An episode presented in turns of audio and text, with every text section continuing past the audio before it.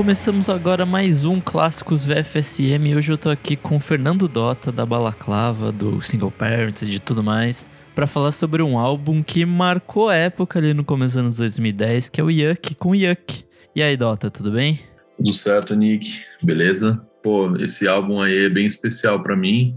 Fico feliz demais pelo convite. Acho que entre várias opções aí que a gente poderia conversar, realmente você foi muito certeiro aí no convite, porque foi um negócio que marcou pesado. Assim. Então já quero começar perguntando como é que foi seu primeiro contato com a banda. Você lembra disso? Cara, eu, eu lembro, ah, acho que deve ter visto em algum tipo desses Pitchfork Stereo Gun, alguma coisa assim, uhum. começando a postar sobre eles. Um pouco antes de sair o disco, acho que começaram a sair, saíram dois singles em, em compacto em 2010. Eu já achei aquilo tipo, bateu absurdamente aquilo, porque a soma ali das coisas da. É, né, acho que a gente também. O contexto para a época, né? A gente com a banda, com single parents em atividade e, e, querendo fazer um som anos 90 também, que mirava muito nesse, nesse tipo de gravação, né? Quando a gente estava em estúdio. E é engraçado que o, o ano que saiu o disco, em 2011, né? Foi acho que fevereiro de 2011 foi exatamente quando a gente estava é, no sítio gravando tal.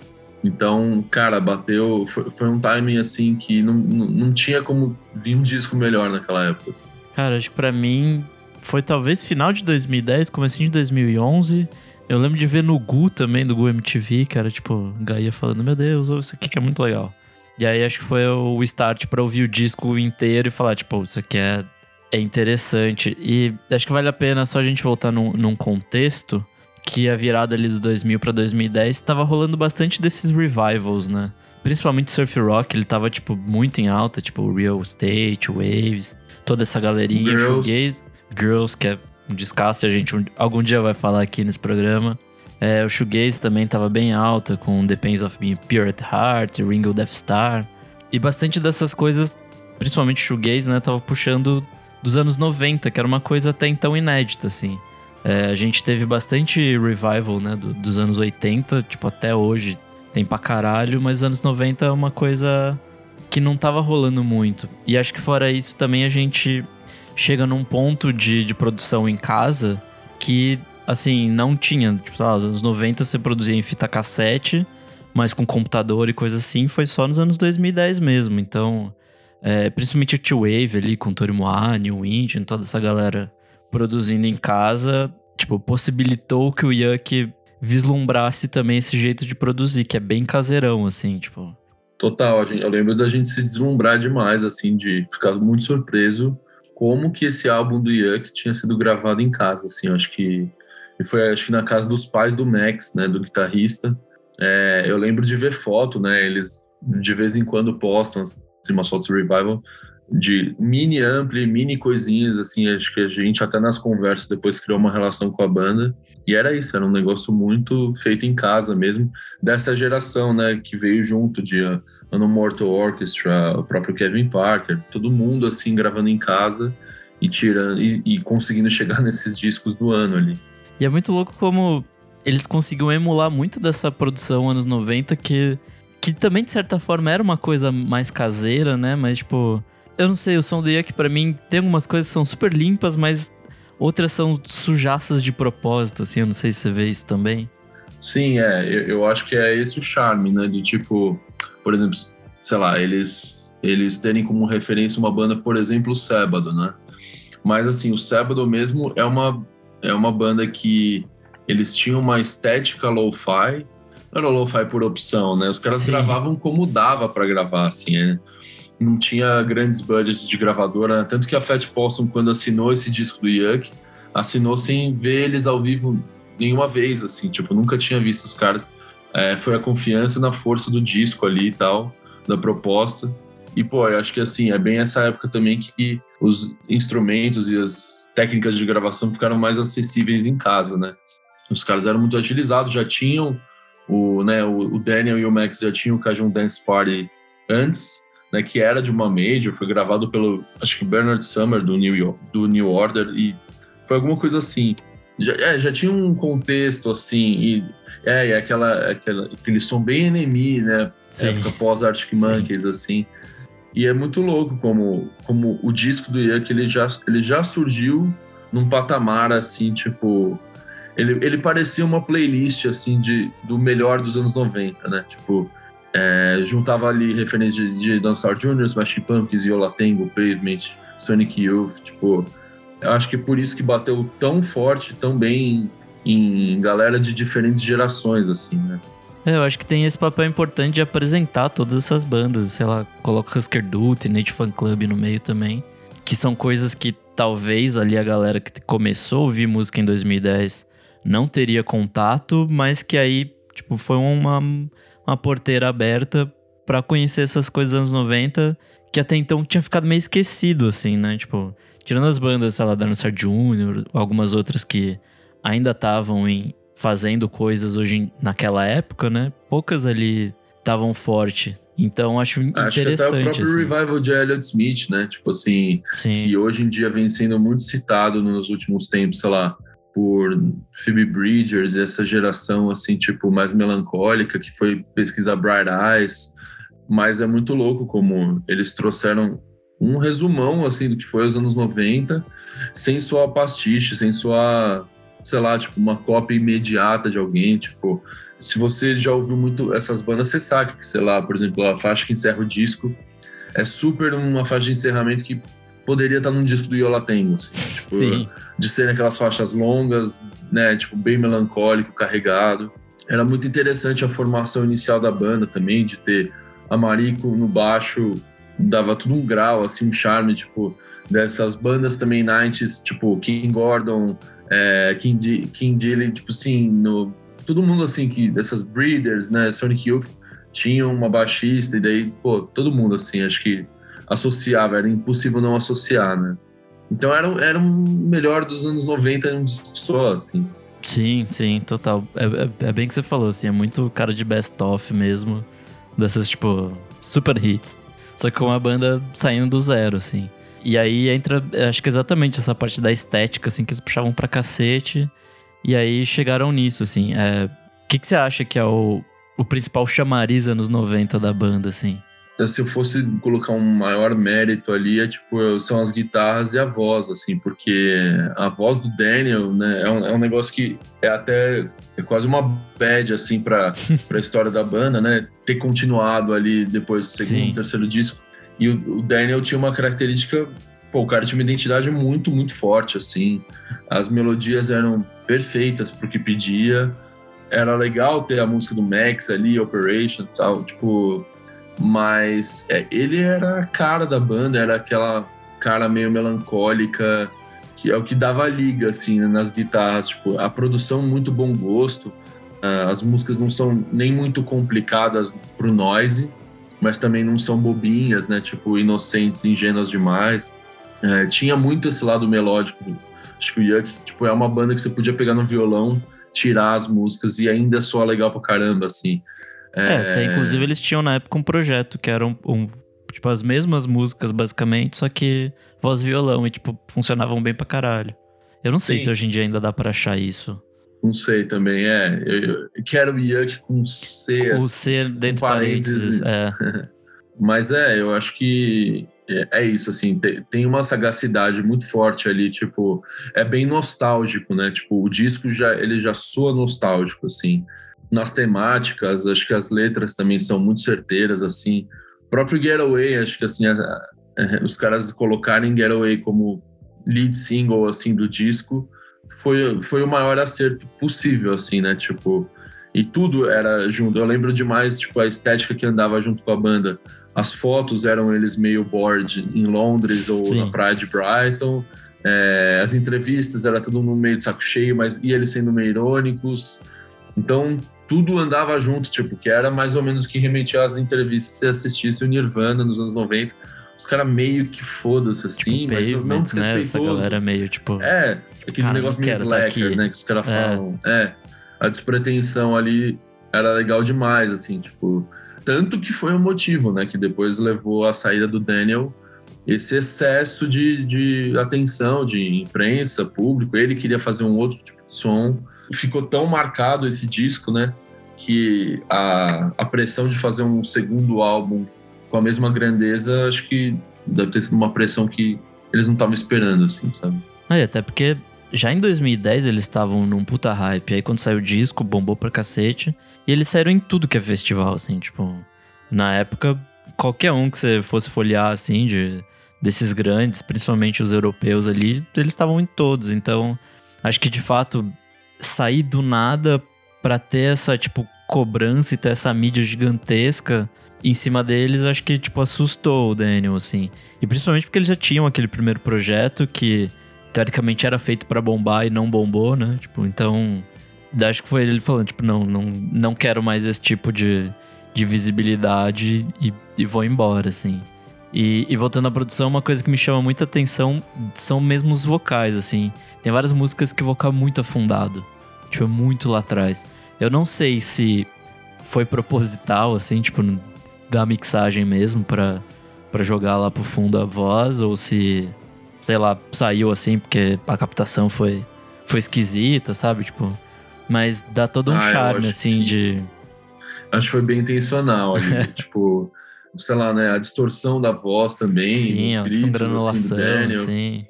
É, quase aquele ofegante assim, né, tipo, a voz, sei lá, é, é muito doido, é uma, é uma mix perfeita para esse tipo de som. Eu acho que é isso também. As partes que é para ser super tranquilo. A dinâmica do disco ela é muito boa, né? Uhum. Tipo, além de ser isso que a gente falou, de ser um resumo dos anos 90, é, as alternâncias de clima, assim, tem umas que são super twee pop, outras que são meio acústico, folk, é, rock alternativo, né? Tipo pavement mesmo. A dinâmica do disco inteiro, assim, é muito boa.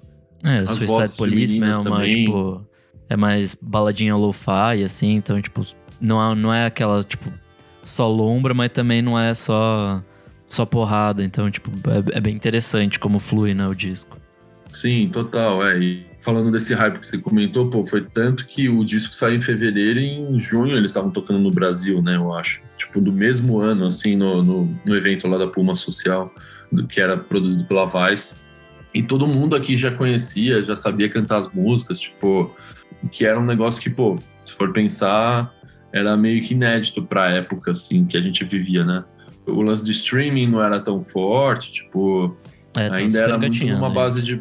É, é, tava engatinhando ali. Inclusive, acredito que a maioria das pessoas que tenham ido nesse show tenha baixado o disco, tipo, ilegalmente. Legalmente. Né?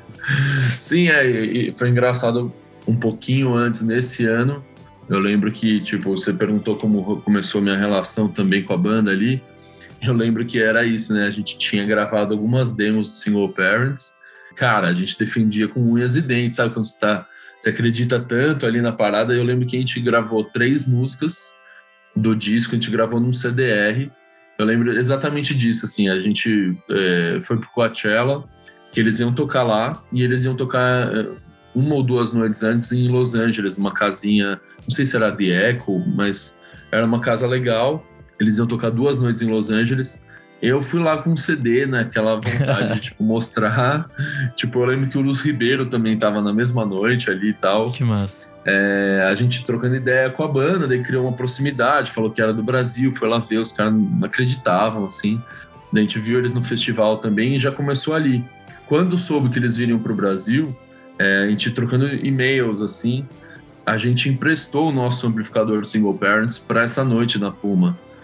E, e, a gente ficou no camarim com os caras e, tipo, foi legal pra caramba, criou ali uma relação mais forte mesmo. Então, foi tudo meio que num por acaso, assim, sabe? Tipo, e que depois se estendeu, né, pra gente trazer os caras depois em outras vezes, tocamos junto na casa do Mancha e tal. Essa era uma foi, pergunta foi loucura, que eu tinha para né? fazer, de como foi no caso, não foi o primeiro disco, né? Foi depois, mas vocês é, trouxeram pro Brasil um disco deles, né? Pela Balaclava, assim. Vocês foi, é... lançaram por aqui, né? Né, quando a gente... Eles voltaram, acho que em 2013, no Pop Load Festival, tocando lá no, no HSBC Brasil com o XX. E daí eles queriam, porque queriam fazer um show só deles, porque com o XX é um show que passou completamente batido, já era a formação da banda o Daniel. Sim. E a gente armou esse. A gente tinha, tinha um show nosso na casa do Mancha já marcado, era Single Parents e Jair Naves. E daí a gente falou, pô, vamos chamar os caras para colar lá, porque vai ser um rolê legal de rock alternativo. E daí que chegou, chegou lá, por acaso, ele assim, tipo, pô, vocês não animam em tocar também? Ah, sei lá, vamos ver qual que vai ser. Daí no fim, acabou que os quatro estavam lá, acabou o nosso show, a gente falou, cara, é exatamente o mesmo, mesma formação de palco de vocês, é a mesma coisa. Bora, né? Daí eles fizeram um mini set, assim, tipo, sei lá, se sete Foda. músicas, acho que eles tocaram. E foi uma noite legal pro caralho e tal. Daí criou uma relação ainda mais forte.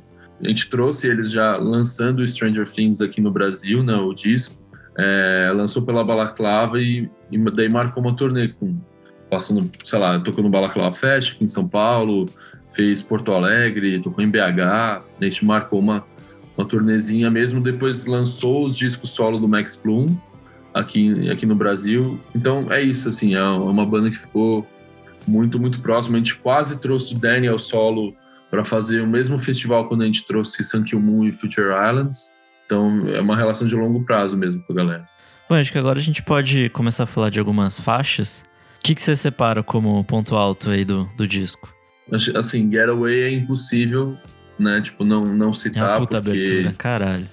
É, é. Eu, sei lá, é difícil achar uma primeira faixa de disco assim que que já venha com, com esse peso e tão imediata assim na mensagem. Pô, eu sempre amei Shook Down, porque eu acho que é tipo, é a baladinha que precisa ter no disco ali. Acho linda, assim, tipo, meio música perfeita. Georgia, eu acho incrível também ser vocal feminino que sempre foi o Daniel cantando ao vivo super alto, assim.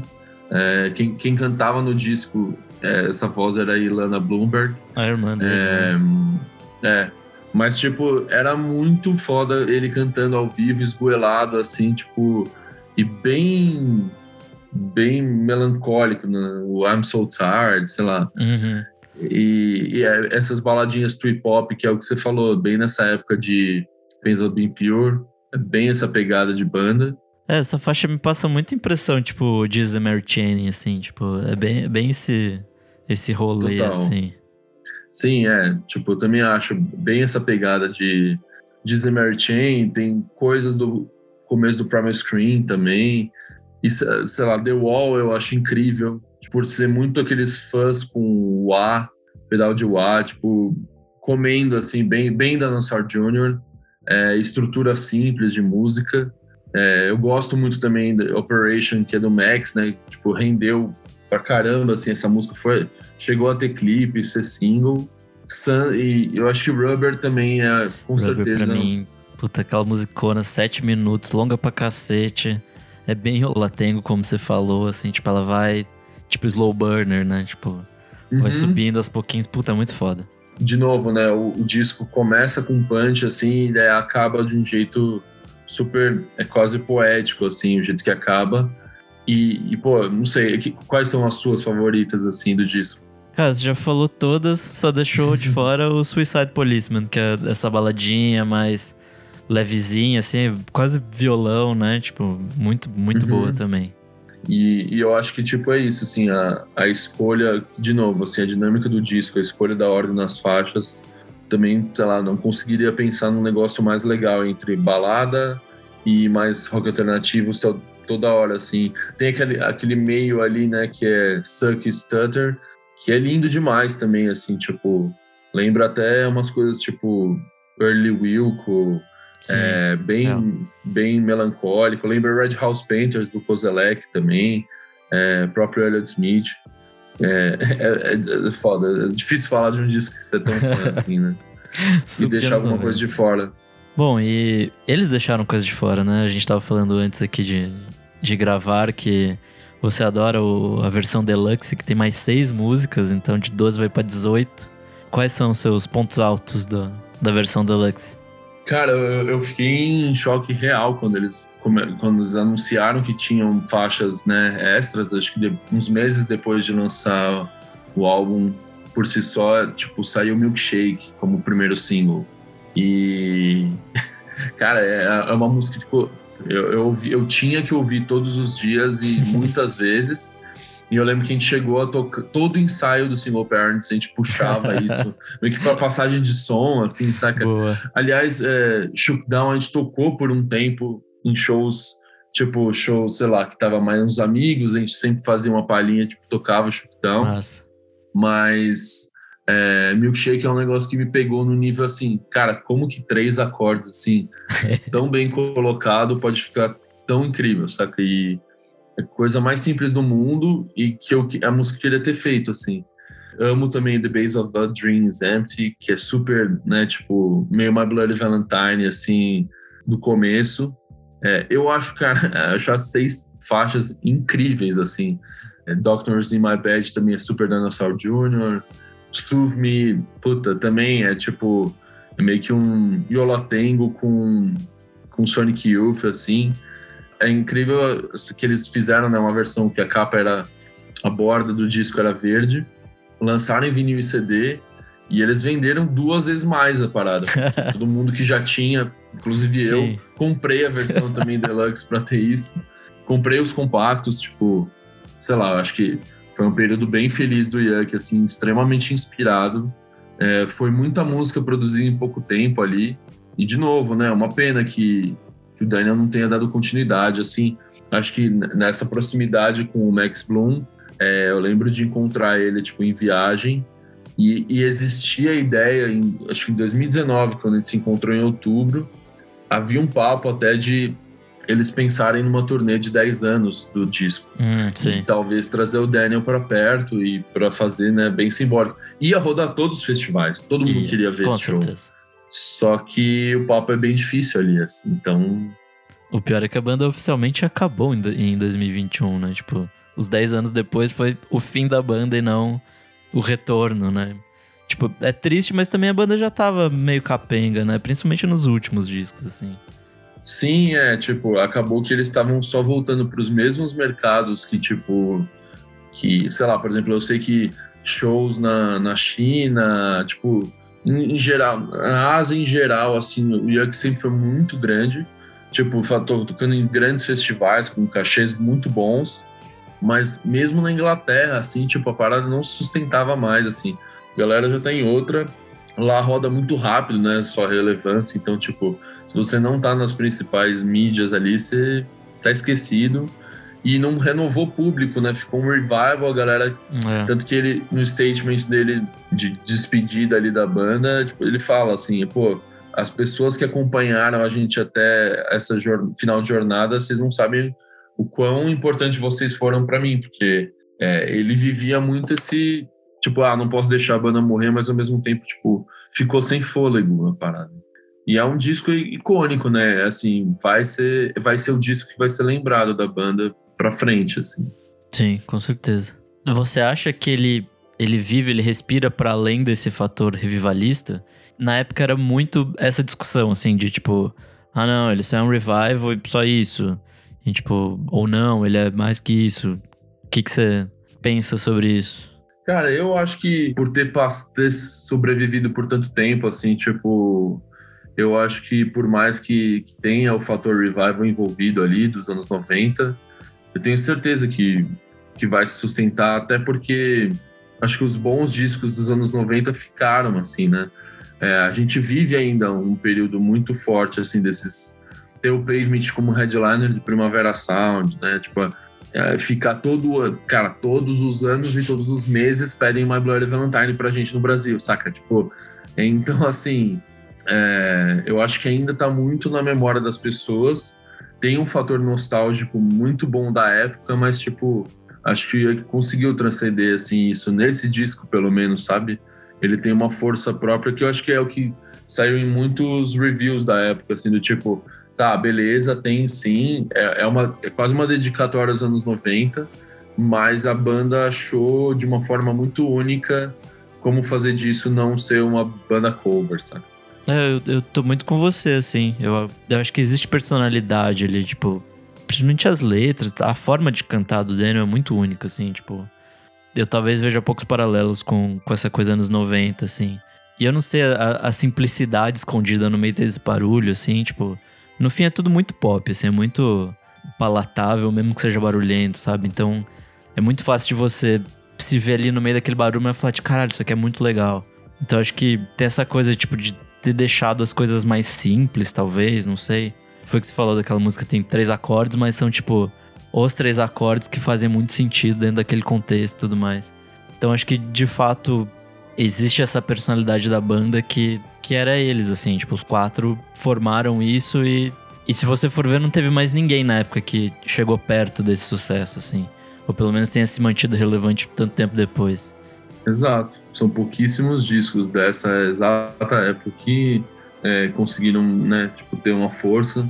Assim, de certa forma, o próprio andava muito junto para mim, assim, em paralelo é isso, né? É uma época que eu só, só, só ouvia esse disco, o Days do Real Estate e o Father Holy Son lá. Eu nem lembro. Maravilhoso. É, Tipo, eu, eu tava num Vortex. Ah, eu lembro que essa época também tinha os Smith Westerns. E, tipo, era isso, assim, era esse perfil de banda. E, e pouquíssimos sobreviveram. E tiveram essa força, né? Relevância tipo, do Yuck de rodar o mundo, assim, já sendo meio banda sensação. É, mas, de novo, eu acho que o fator deles serem meio, tipo, despretensiosos, que também era um fator meio característico dos anos 90, é, deixou tudo mais leve, assim, no sentido de era ainda mais legal, era ainda mais cool gostar da banda, porque eles pareciam fazer muita questão daquilo, assim, tipo. E a estética impressa no, nas fotos, nos clipes, tudo importava, né? Tipo, eu lembro muito de uma session que era inteira em VHS, eles num quartinho, cheio de TV de tubo e tal. Tem, eles tocam milkshake nessa session e mais umas duas, três do disco. Que toca Getaway, Rubber, Milkshake mais uma. E, e Rolling Out ou Operation. E, cara, é, é, tipo, aquela session pra mim é a perfeição, assim, do que poderia chegar de, de, de estética, de bom gosto, de, a captação muito foda, assim. Era uma minissérie que, a, que a, acho que era feito pra Pitchfork, tipo, um desses quadros que eles tinham como session.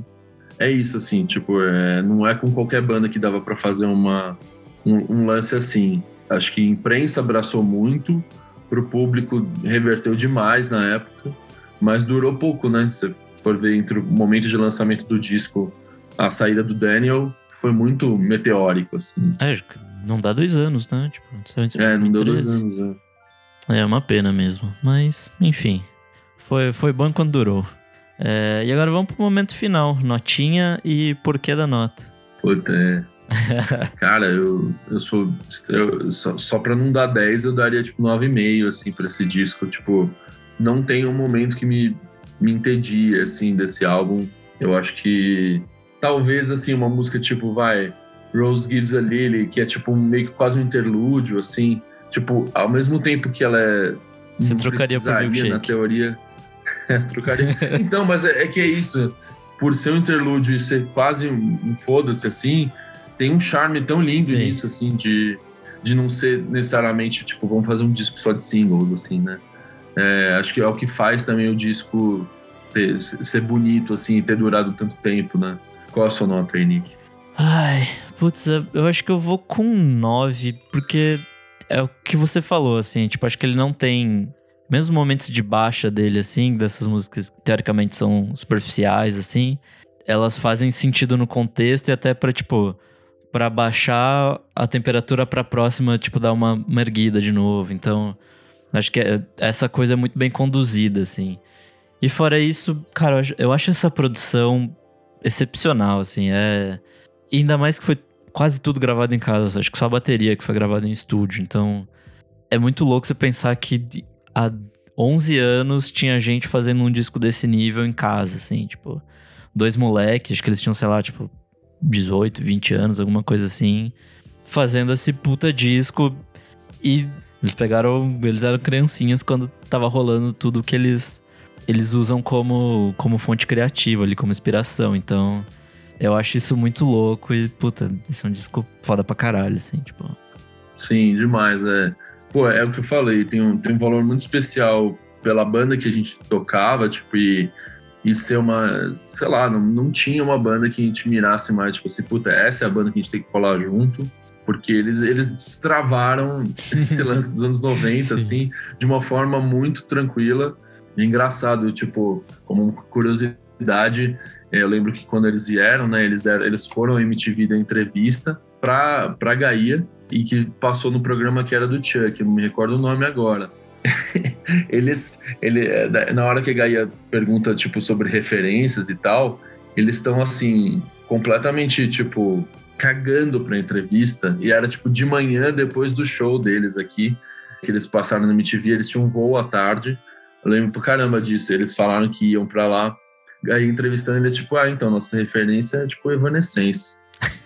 E daí Caralho. ele fala, tipo assim, ah, não, daí mostra um trecho do clipe, e daí metade da banda tá rachando o bico e o Johnny, baterista, falando, né? Tipo, não, é porque a gente ama o Evanescence e acho que é o modelo de banda que a gente quer chegar Caralho. tal. Daí os caras citam ainda o Top Surprise, que era uma banda carioca, é, e citam o Single Parents, daí toca um trechinho de cada uma das Caralho, bandas. que foda. E daí o Chuck fala no fim, ó, oh, só pra vocês saberem que os caras estão tirando uma onda, Top Surprise e Single Parents são bandas nacionais, tá?